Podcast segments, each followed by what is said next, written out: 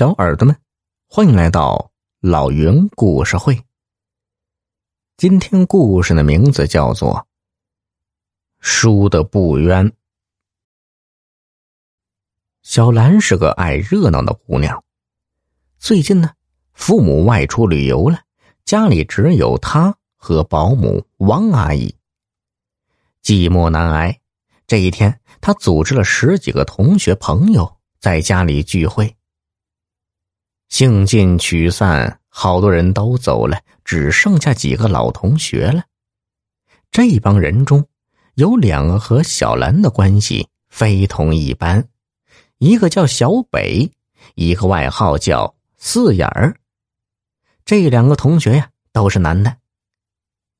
小北正在书架边溜达，忽然他看到书架上放着一沓钱，于是他拿着钱责怪道。小兰，你这个马大哈，钱怎么到处扔啊？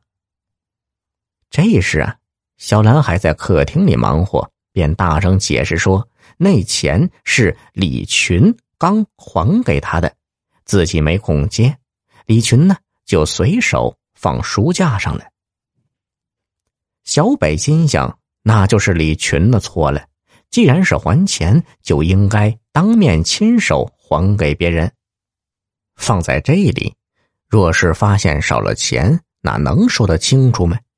于是小北就问：“那多少钱呢？我帮你数一数啊。”小兰听了，随便应了一声：“呃，两千块，数啥呀？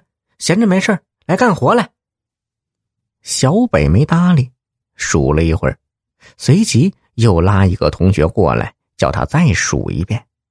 那同学一数，说是一千八。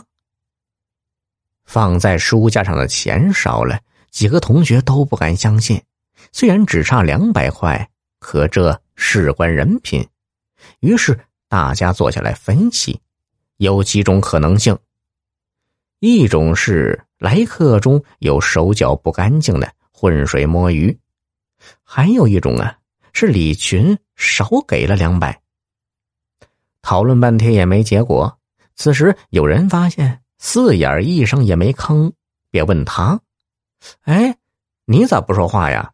你写侦探小说的，给分析分析啊。”四眼说：“呀，根据他的判断，拿钱的就在他们几个人中，而且目的不是想据为己有，而是想开个玩笑或者别的。但是。”这样的玩笑是开不得的，请这位同学自觉一点，把钱拿出来。大家沉默了一会儿，也没人出来承认。有人说：“四眼儿，你就点名吧，把他点出来。”四眼儿有点尴尬，也不敢点谁的名，只解释说：“嗯，我也只是想炸炸你们，其实我也不知道是谁。”这样吧，我垫两百块进去，小北呢把钱放回原处，这事儿呢就算了结了。有人赞同四眼的做法，有人反对，有人呢还怀疑这钱呢就是四眼拿的。现在不好意思了，只得是补钱。正在几个男人争论不休时，小兰进来了。他问：“你们在讨论什么呀？”没人吭声。小兰觉得有些异样，又见小北手里拿着钱，便问：“是不是钱的事儿？”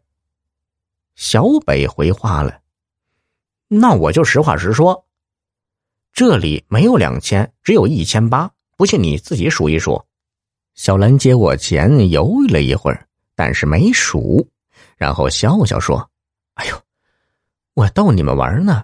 其实李群拿来的就是一千八。”其实啊，小兰这么说只是想解决一时的难题，免得在场的人尴尬，伤了彼此的和气。